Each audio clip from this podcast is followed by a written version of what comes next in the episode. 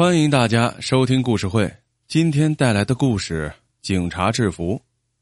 约翰尼是个警察。这天，他在家里突然接到一个电话：“约翰尼，我是德克斯啊，我在洛杉矶的机场，你还好吗？”约翰尼惊呆了。六年前，他和德克斯是最好的战友，他们在阿富汗打仗有生死之交。后来，德克斯受伤转业，约翰尼退伍，从此失去了联系。一别数年。他现在是个警察，德克斯却是联邦调查局通缉的抢劫杀人犯。德克斯继续说道：“我在电话簿上查到你的名字，猜你已经事业有成了。你结婚了吗？”“哦，是的，六月前结的婚。”德克斯爽快的笑道：“哈哈，那你开车过来吧，带上你的老婆，我们一起吃饭聊天。我在航空公司大楼等你。我太高兴能够见到你了。”约翰尼挂上电话，心情复杂。显然，德克斯并不知道约翰尼当了警察，否则不会约他。而约翰尼出于警察的职责，必须要配合联邦调查局抓捕这个罪犯。约翰尼对身边的妻子玛丽说：“德克斯邀我们吃饭，他可能化了妆，但不管怎么变，我都能认出他。我得去指认，联邦调查局才能抓住他呀。”约翰尼当即给联邦调查局打电话，两个负责此案的特工刚巧不在，他又给调查局长打电话，请他转告特工，他和妻子现在赶往航空公司大楼，如果有变动，他将通知调查局长。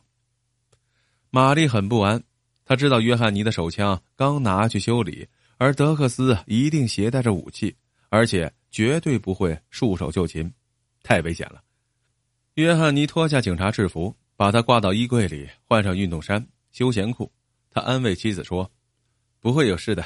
德克斯不认识联邦调查局的人，他们会在他毫无察觉的情况下从两边扑过来抓住他。”两人刚走进航空公司的候机厅，一个男人从皮椅上站了起来。他大约三十岁，一头乌发，身材和约翰尼差不多。他一把抓住约翰尼，亲昵的叫着约翰尼的绰号。很显然，他就是德克斯。而且对这一切毫无戒备。约翰尼偷偷的看了一眼候机厅的大门，联邦调查局的特工还没有来。德克斯说：“天快黑了，让你太太为我们做点家常菜吧。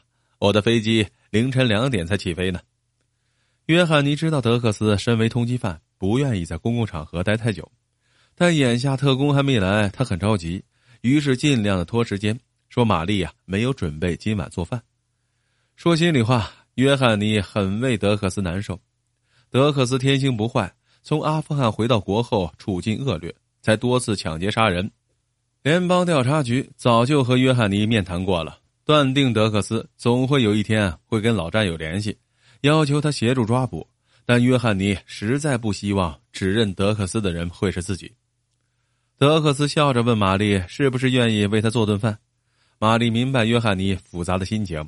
这样拖下去会引起德克斯的怀疑，于是他说：“十分愿意。等一下呀，咱们路过超市时，我进去买点啤酒之类的东西，这样我们的晚餐才会丰富的。”一旁的约翰尼很快明白了他是要报警，于是便同意了。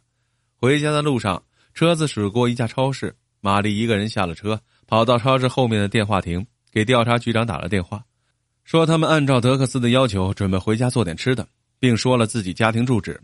局长说，两个特工刚到机场，他会马上跟他们联系，还会派便衣警察协助特工。局长说：“你们到家后啊，他们会包围你们的公寓，你别担心，他们不会冲进公寓。等他出来的时候，我们会出击。”玛丽回到车里，看到约翰尼询问的眼神，便极其轻微的对他点点头。三人到了公寓，玛丽接过他俩的外套和帽子，挂在卧室的衣柜里，然后走进厨房，开始准备做饭。客厅里，两个男人正笑谈着战争中的经历。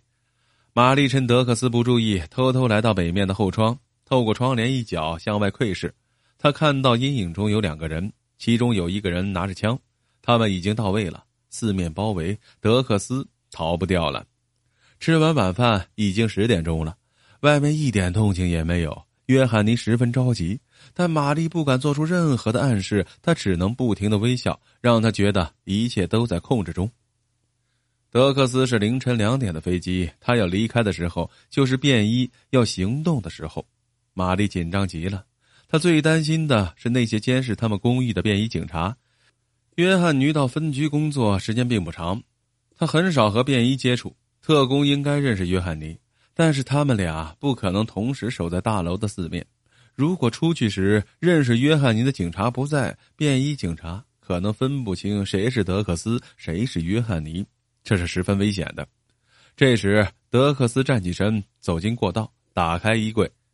他在上衣口袋里摸了一会儿，掏出一盒香烟，冲他们咧嘴一笑，接着走到北面后窗，把窗帘拉开一条缝，向外张望了一下，然后回到自己的座位，伸手到上衣口袋里掏出手枪，直勾勾的盯着约翰尼，低沉而冷冷的问：“你是警察，对吗？”约翰尼装出吃惊的样子，问他为什么会这么想。德克斯平静的说：“我刚才从我的上衣口袋里掏香烟时，在衣柜里发现了你的警察制服。另外，我从北面那个窗子看到两个人，一个人手里有枪。你早就知道了，是不是？”约翰尼说：“是的，他早就知道了。他劝德克斯投降，因为这是最明智的选择。”德克斯断然拒绝了。你的枪在哪里？约翰尼说自己的枪在局里检查。德克斯又问：“那么，玛丽是不是在超市打过电话？警察说了些什么？”玛丽回答道：“他们只是说要包围公寓。”德克斯沉默了一会儿。如果被抓，我会被处死的。约翰尼，你必须想办法让我离开这里。那是不可能的。德克斯显然很尴尬，他沉吟了一会儿。我不愿意让你的妻子卷进来，但是除此之外没有别的办法。他们没有冲进来，就是因为他在这里，他们不愿意误伤他。我要带着他跟我一起走，谁敢轻举妄动，我就先毙了他。我可不是开玩笑的，约翰尼。我知道，不过我认为你逃不出去。让我跟外面的人谈谈，或者通过警察局传话。让他们取消这次行动，但他们仍会跟踪我，对吗？我想会的，那就算了。德克斯说：“你使我身陷绝境，不过可笑的是，我并不恨你。你会帮我的，对吗？”约翰尼肯定的回答：“对，为了玛丽。”德克斯要求约翰尼悄悄向北面张望，看看是否认识埋伏在北面后楼的家伙。约翰尼照着做了。我不认识北面后楼的那两个人，前面和侧面可能有联邦调查局的人，我认识他们，他们也认识我。德克斯听这么一说，顿时心生一计。约翰尼不认识埋伏在北面后楼的人，他就可以穿上警察制服，假扮约翰尼，带着玛丽从后门出去。如果守在北面后门的人不认识你，他们就不知道我们两个掉了包。我会说德克斯正准备从前门出去。他们跑出去通知其他的人的时候，我带着玛丽溜走，然后我会劫一辆汽车，让他开车送我到想去的地方。我会让开车的司机老老实实的。德克斯说的很轻松，但约翰尼很为玛丽担心，这可是生死关头呀。德克斯说：“为玛丽着想，你得拖住他们。”就这样，德克斯换上警察制服，和玛丽走出门。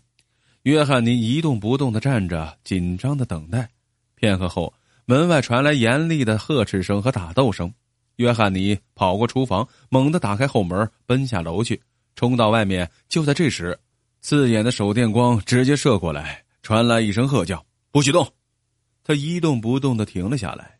黑暗中，玛丽走了过来，双臂搂住约翰尼的脖子，哭泣起来。同时，约翰尼看到便衣警察已经抓住了德克斯，他的双手被反铐在背后。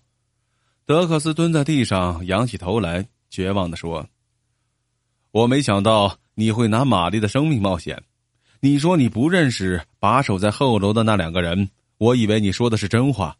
我们走到那两个家伙这儿，我刚开口说话，他们就向我扑来。如果他们不认识你，不会行动的那么迅速。”约翰尼说。我没有骗你，从一开始就预料到会发生这样的事儿。德克斯眨巴着眼睛问：“为什么？约翰尼久久的盯着德克斯，眼里透露着十分复杂的光，可怜、痛惜、悲哀。他长长的叹了口气，唉。因为当一个穿着警察制服的人从后门走出时，他们马上就知道那不是我，因为他们会明白，我是不会当着一个不知道我是警察的通缉犯面前换上制服的。